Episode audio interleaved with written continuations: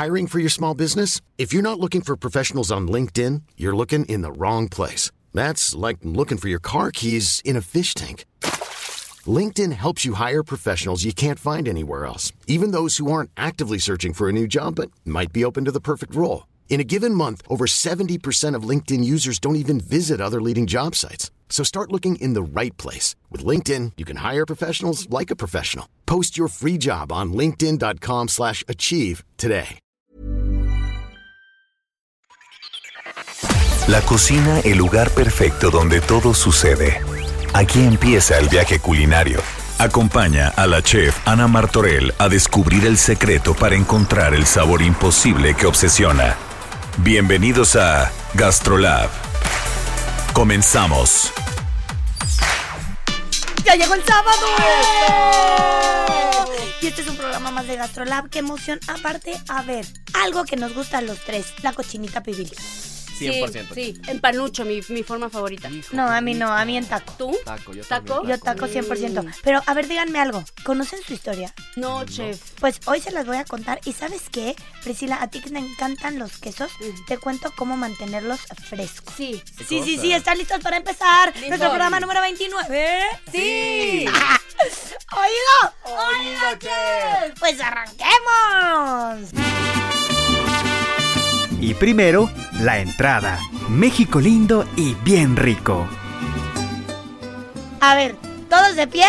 Venga. George, ¿de pie? La cochinita pibil surge de la mezcla de la cultura española con la maya. ¡Y olé! Para eso nos hiciste ponernos de pie, chef. Eh, pero me encanta que se pusieron, oigan. ¿Cómo A ver, no? y- ¿Cómo pero- no? a ver, estamos hablando. A ver, no, a ver, Priscila Reyes. Ajá, a ver, a ver. Sin los españoles, maya. Disculpe, sí, sin los españoles no tendríamos cerdo. Por lo tanto, Seguro, no tendríamos habría cochinita. Estaríamos pibil. flacos, Sería- tronados. ¿Cómo se llamaría si no hubiera llegado el cerdo a México? Este guiso, porque seguro lo habría. Mm, Será un guiso. pollita no sé. pibil. Puede ser. Quizás. Puede. Quetzal pibil. A ver, llega, ajolote. el cerdo llega en el siglo XVI. Ok, Claro, Con la conquista. Antes de esta fusión se cocinaba anal pisán. ¿Cómo? ¿Cómo o se sea, la llamaba? mezcla de los Anal ingredientes. pisán. Ok. Hanal. Hanal Oye, chef, pero Hanal lleva H y no se pronuncia, entonces más bien es No, pero no lo voy a pronunciar Anal. Pixar. Bueno, yo, yo lo digo por ti, no te preocupes. Cuida tu imagen. Anal Pero, Pixar. ¿Lo puedes decir en maya? Anal Pixar. Ok, era básicamente la misma receta, solo que adivinen qué proteína usaban. Porque- Faisán. Pues sí. ¡Ah! ¡Le tiraste! No, pues sí, porque hasta suena, ¿no? Fíjense, ¡Un usaban auto! faisán, jabalí o venado. Órale, pues sí, sí, sí, sí, sí, tiene todo el sentido. La chef está destruyendo la cabina, pero Uf, y sí. aparte el venado. A ver, que- y normalmente, ¿cuándo creen que se cocina? Porque eso es importante aclarar. En una fecha especial, En supongo, una fecha ¿no? especial, el Día de Muertos. Digo, a lo mejor evidentemente en Yucatán Ujú. eh, sí lo hacen, pero en México haces mole, pero no haces cochinita. No, no, no. Más sin embargo, Allá eso sí. es una costumbre. Fíjate, lo único que no tiene esta receta es el cerdo. Porque la técnica viene del prehispánico. Porque se cocina, obviamente, bajo tierra. Así se cocina la cochinita pibil. Obviamente, Claro, hoy en día, auténticamente en Yucatán, auténticamente ¿no? en Yucatán, sí. Hoy- hoy hoy en ya no tanto, ¿no? Sí. Yo, Ana Martorell, Normal, en horno. No, hace una cochinita la chef que le- la tienen que probar. No Se olvidemos pasaron los mayas con este invento. No, es a ver, pero aparte, ¿eh? escuchen por favor, los que nos están escuchando, escuchen lo que llevan. O sea, que en, en, en o sea, en un sano juicio ingredientes. diríamos, bájale r- tres rayitas a tus Sí, ¿a ingredientes. quién se porque le eso va a, ser- ocurrió? va a sonar, ¿no? Fíjense, achiote, naranja, Mm. pero tiene que ser agria. Claro, de allá. Cebolla morada, cilantro, Mm. hoja de plátano, lleva muchísimo orégano también. Sí. ¿no? O sea, al final lleva vinagre. O sea, al final, imagínate todo lo que tienes. Y bueno, yo sí creo que es una de las mayores aportaciones que hace Sí. este mestizaje tan grande de Totalmente. España a México. Así es que, Digamos verdad, que, el- digamos que lo principal ya estaba creado, nada más se le agregó una proteína. Híjole, ¿has Igual. probado lo bueno? ¿por qué entonces no claro. se quedó con el jabalí? ¿Sabes que Claro, la claro. grasa que tiene el cerdo Híjole, es no, muy es que es importante muy para la importante. preparación? Para el- y, Y para el sabor, para piensas en el cochinita sabor. y te vas directamente allá. A O sea, Yucatán. No, sabes a ver. que es de allá. A ver, tú nada más te hablan, oye, Yucatán, rápido, cochinita pibil, Sí. luego te vas a lo mejor a la sopa de Lima, pero lo- Claro. lo, más, lo más representativo de Yucatán es la cochinita pibil. Señores, vámonos ahora sí que escucho, escucho que vienen entrando este coro de arroz con frijoles que ya está en cabina. Nosotros somos el coro. Y arroz con frijoles. Arroz con frijoles. Pues vamos a escuchar.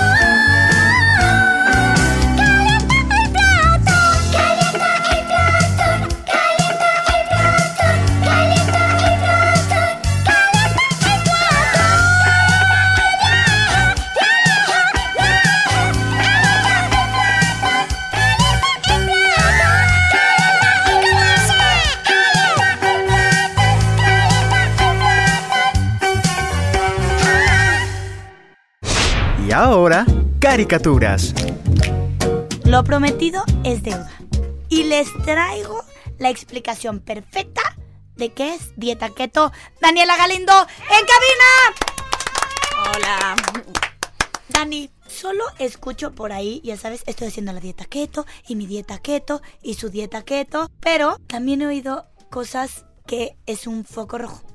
Sí, justo a mí me da risa que ahorita es como la tendencia, ¿no? Cuando la verdad es que es una de las dietas más antiguas y es, o sea, cuando tú entras a estudiar nutrición es casi que lo primero que ves, ¿no? Dieta cetogénica. Entonces, es una dieta que se diseñó para ciertos propósitos, como controlar crisis, eh, crisis epilépticas. Tú cuando es una dieta keto produces cuerpos cetónicos, que es como un residuo del metabolismo. Y estos en el cerebro les ayudan a estas personas a tener menos crisis convulsivas. Y ya después se vio que como efecto secundario tenía la pérdida de peso, ¿no? Entonces ahora la moda es la pérdida de peso, obviamente no es el control de crisis convulsivas en epilepsia. Pero así como tiene algunos beneficios para ciertas enfermedades, o sea, también algunos tipos de cáncer, en algunas enfermedades psiquiátricas tiene beneficios y se les prescribe como parte del tratamiento. Si le vas a hacer para perder peso, tiene como sus pros y sus contras, pero tiene muchos contras y tiene que estar muy, muy controlada por un médico, por un nutriólogo especialista. ¿Qué es la dieta keto? O sea, ¿qué qué comes? Ajá. La dieta keto consiste en que tu primordial aporte de calorías te lo van a dar las grasas. En segundo lugar, las proteínas. Y en último lugar, prácticamente nulo, los carbohidratos. Yo no podría ¿no? O sea, todo lo que es tortilla, arroz, pasta, incluso fruta, e incluso algunas verduras prohibidas. Entonces es una dieta en la que prácticamente vas a estar comiendo grasa y proteína. O sea, grasa, llamémosle a, te puedes llenar de carne, Carne. con aceite está perfecto, Incluso hay como dos formas de hacer la keto. Una es como la famosa Atkins, que estuvo de moda tanto tiempo que al final la dieta Atkins es una dieta keto, ¿no? O sea, que estuvo muy de moda hace mucho tiempo. Que era como pura proteína, ¿no? pura proteína y grasas, la que fuera, tocino, chorizo, el steak de carne, Chicharrón. chicharrón, exacto, o sea, como grasas saturadas, ¿no? Principalmente.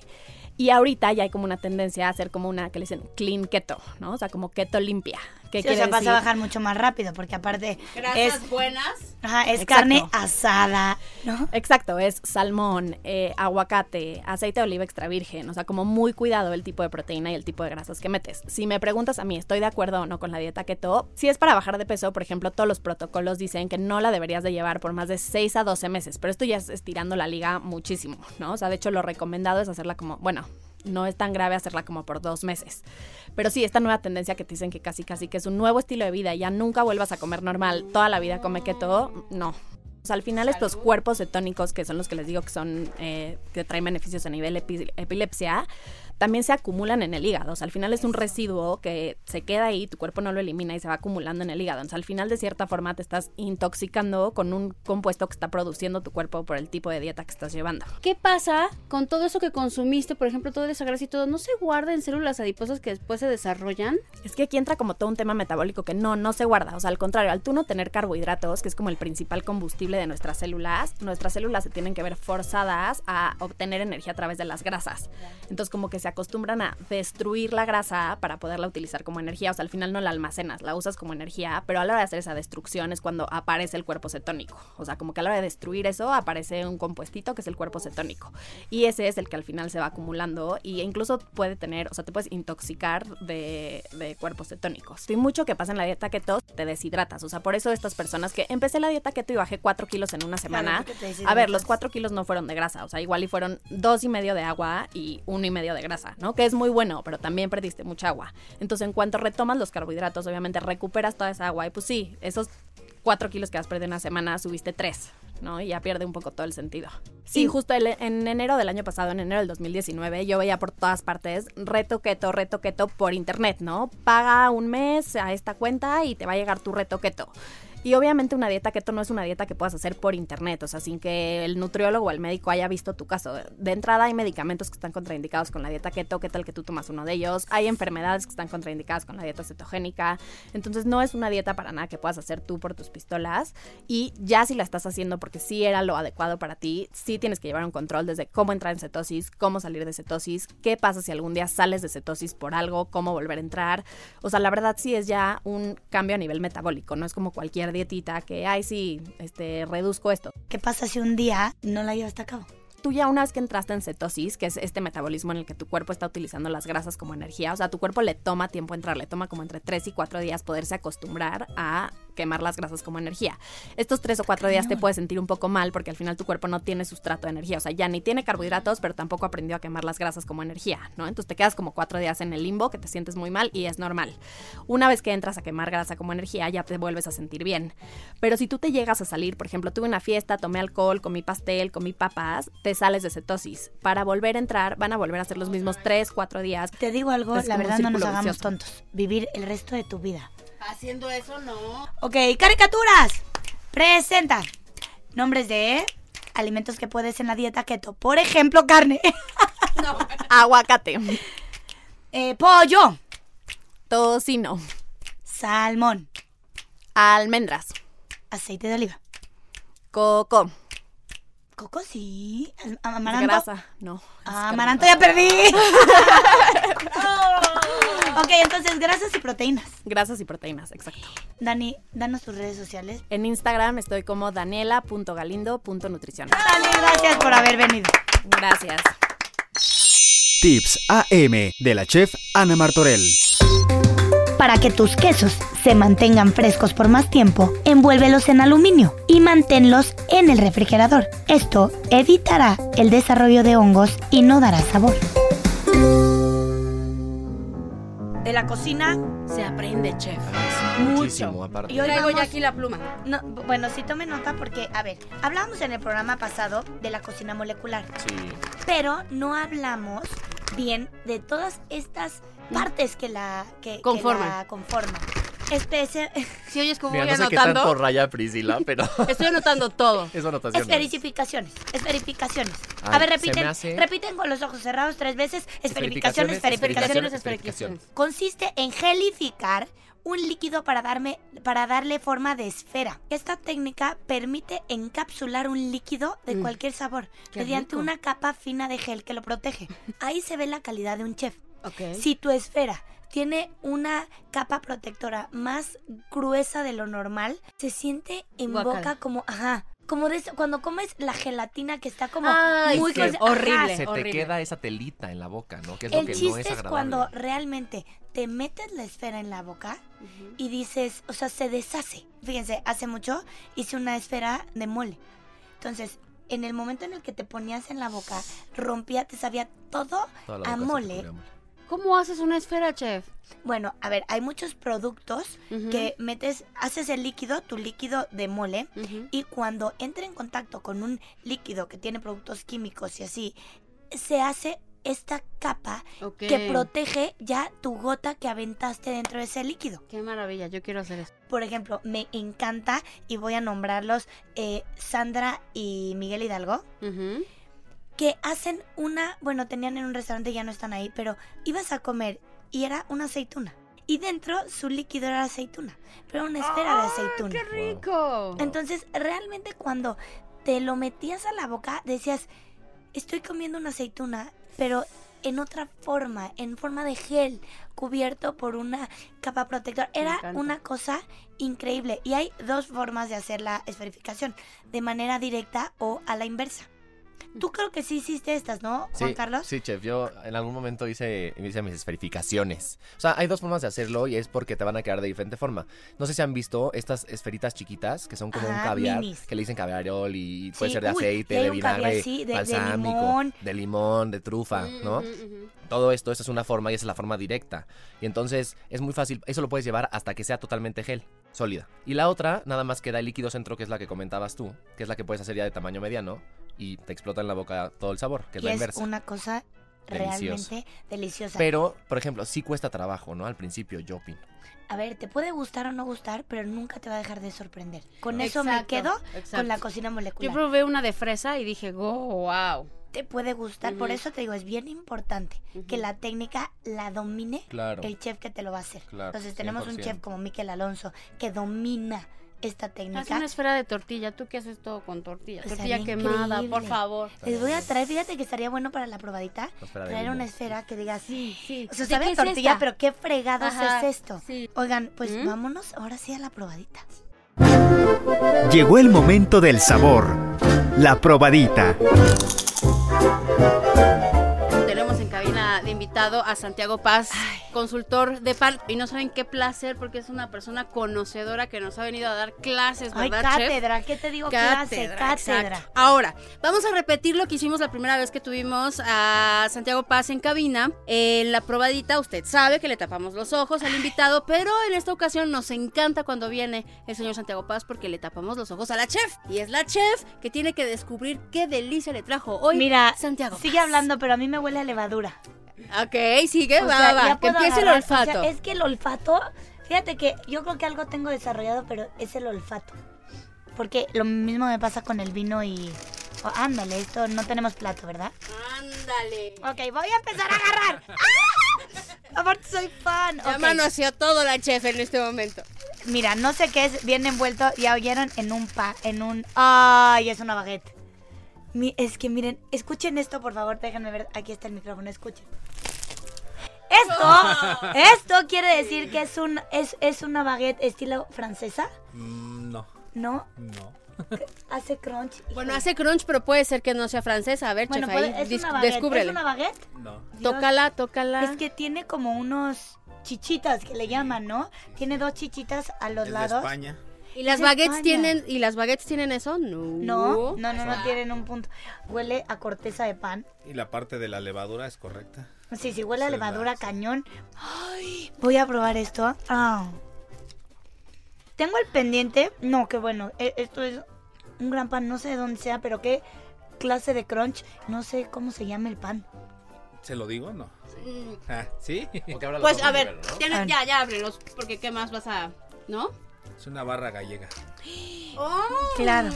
Ay, ven nada más. Oye, no, pero es que escuchen, por favor. Mm. Esto es lo que te habla cuando es un gran pan o no. Me sabe a levadura. Masa madre. Una- exacto.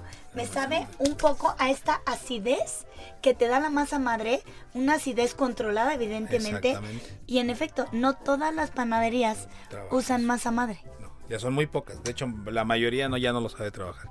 Se tiene que ser un tanto experto para poder cultivar la masa madre. La masa madre, la masa madre aparte, sí, pero es, o sea, ella le da igual si es Navidad, si es Año Nuevo, hay que alimentarla. Hay que estarla alimentando. Señor Santiago, me gustó esto de que la que pruebe sea yo. Qué delicia. Sí, pues ya te lo vamos a hacer, chef. Pues esta barra gallega, con, ¿qué le digo yo? Un jamón ibérico de bellota. un queso manchego Exacto. al horno. O solita, ¡Pum! ¿eh? Qué bárbaro. O solita. Oigan, Bárbaro. señor Santiago, gracias por haberse No, un placer que me hayan vez. invitado. Ay, Un placer.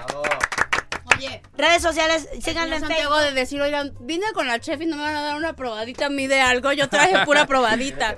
Vamos a reagendar Vamos para a darle reagendar ahora. Para darle ahora al, al señor Sí, Santiago algo hecho con su pan. Oiga, sigan a Santiago Paz en su Facebook, que escribe grandes cosas. Señor Santiago Paz, muchísimas gracias. No, un placer estar con ustedes, les agradezco.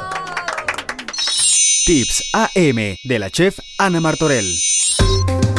Para que tu carne no pierda jugos al cocinarla, no le añadas sal antes o durante su cocción. Agrégala justo al terminar. Vámonos. De paseo con la chef. Oigan, nos vamos. Nos vamos y les quiero decir si nos vamos. A ver, es un lugar mágico porque les voy a hablar de él, a ver si a ver si lo logro transportar, aunque ya saben a dónde me voy, muchos que llevan mi- siguen mis redes sociales pues ya saben, pero es un lugar mágico lleno de montañas. Hay una lo más importante de este estado es su papa. ¿En Cuando serio? te dicen, ajá, a ver, esa papa hasta tiene su, su nombre, o sea, comes papas de pum. Ok, Ah, ok. Y unas papas wow. a la francesa de ese lugar, un puré de papa de ese lugar. O sea, vas a ese lugar y lo más importante y lo que más te venden en la carta es la papa. Wow. Idaho. Nos vamos a Idaho. Las Órale. papas Idaho. Las papas Órale. de Idaho son muy, muy, muy famosas. Pero a ver, nos vamos ¿Qué exactamente. encontraste ahí? Se llaman huckleberries. Huckleberry, como Huck- Huckleberries. Huckleberry Huckleberry Finn. Finn. Huckleberry. A ver, es, es como una blueberry. Les voy a subir una, una foto a mis redes sociales, pero es un poquito más roja. Ok. Y la hay igual, o sea, vas, hazte cuenta, nos fuimos con mis hijos a pescar. Y hay matorrales que tienen huckleberries. Pero es tan famosa en ese lugar que hay el festival de huckleberry. O sea, y me tocó ser parte del festival. Todo se, pinte de- se pinta de morado. La gente va de morado, llevan Wow. cestos con huckleberry y te venden todo. Pero miel de huckleberry, el té Pie de de huckleberry, huckleberry. pie de helado. O sea, Qué llega un momento en que te huckleberry eres. O sea, llega un momento en que dices, ok, se acabó. Y el sabor, chef, porque, mira, a mí me enseñó y yo le dije, no, chef, eso es una blueberry. O sea, a mí no me vas a decir que se llama huckleberry ahora porque es idéntica, pero el sabor es diferente. ¿Qué tiene de especial? Es como si me dices, ¿de- ¿en qué se parece un arándano a una blueberry? Cada uno tiene lo suyo, aunque sean moras. O sea, eh, por ejemplo, sí una cambia. zarzamora que una frambuesa. Dices, No, no saben físicamente igual. Es que casi es casi igual. pero no saben igual. Tiene su sabor a huckleberry. Fíjense, estas moras son el alimento favorito de los osos. No. Un tercio de su alimentación son huckleberries. Y Entonces crecen un pensemos buen, que en la porque- primavera es cuando el oso va a agarrar todo lo que necesita. O sea, si ves un arbusto de primavera, verano, huckleberries, tienes que correr. Corran porque un oso está... Y fíjense, abundan en Montana y Idaho. Ok. Y bueno, el Huckleberry, el festival, de verdad, de verdad, Mm. si alguien va a andar por Idaho, Montana en, en primavera, verano, Ya la vi. de verdad, chequen porque de verdad hacen caramelos, hacen país, hacen muffins, hacen jugos, tés, bueno, ¿qué Parecen les digo? Hasta sopa, parecen capulines.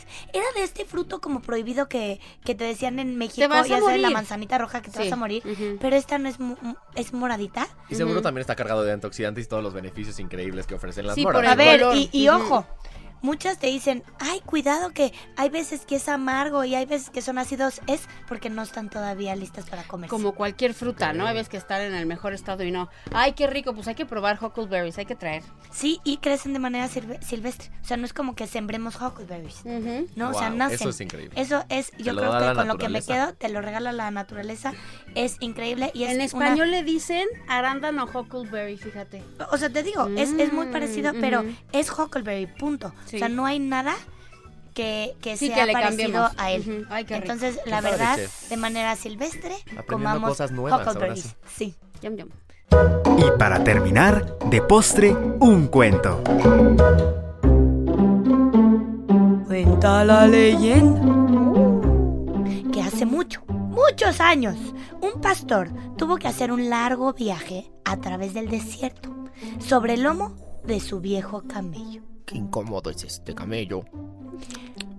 Como el viaje era de mucho tiempo, para no pasar hambre, guardó algunos alimentos en su saco Y para que no le diera sed, metió leche recién ordeñada de sus ovejas en un recipiente hecho de tripa de animal. Salió justo antes del amanecer, pero a media mañana el sol brillaba fuerte sobre su cabeza. El pastor, agobiado por el calor, como Priscila, esto le queda perfecto a Priscila, 100%. pensó que si no bebía un poco de su leche se desmayaría. Pero al tomarla se quedó petrificado. Gracias a las altas temperaturas, la leche se había cuajado. Híjole, estoy a punto de vomitar. y estaba hecha una pasta blanca muy espesa. Pero aún así, la volvió a probar y era deliciosa. Por casualidad, acababa de descubrir un producto nunca antes visto. Tú lo conoces muy bien. Sí, el queso. ¡Eh! Gracias, No, señor desierto. Pero queso cottage, ¿qué es esa Queso cosa cottage, más horrible? Oigan, sí me dio como asquito, pero sí. Oye, Qué claro. rico. De ahí se sale. Oigan, Juan Carlos Prada, Priscila Reyes, Jorge Aguilar, que no me escucha, si me escucha hoy. Es un gran placer formar parte junto con ustedes de este Gastrolab. Ay, El placer Radio es nuestro del. Heraldo por de. México. Soy Ana Martorell y a volar, que las alas se hicieron para conseguir los sueños. Bonito fin de semana. ¡Nos vamos! Esto fue Gastrolab, el lugar donde empieza el viaje culinario. No te pierdas la siguiente emisión y acompaña a la chef Ana Martorell a descubrir el secreto para encontrar el sabor imposible que obsesiona. Por Heraldo Radio, donde la H suena y ahora también se escucha. Una estación de Heraldo Media Group.